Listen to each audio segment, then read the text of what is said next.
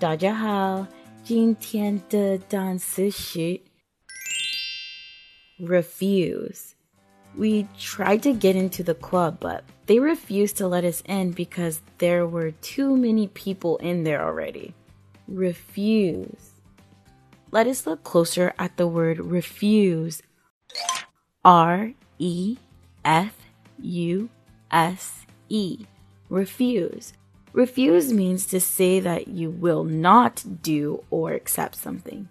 Some places have a little sign that says, We have the right to refuse service.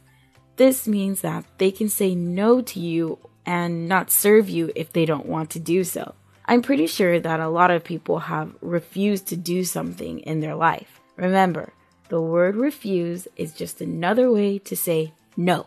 Let's look at some example sentences using the word refuse. Example 1.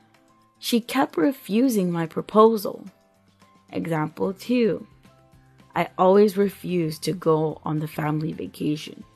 Example 3. He refused to come with us, so we left him at home.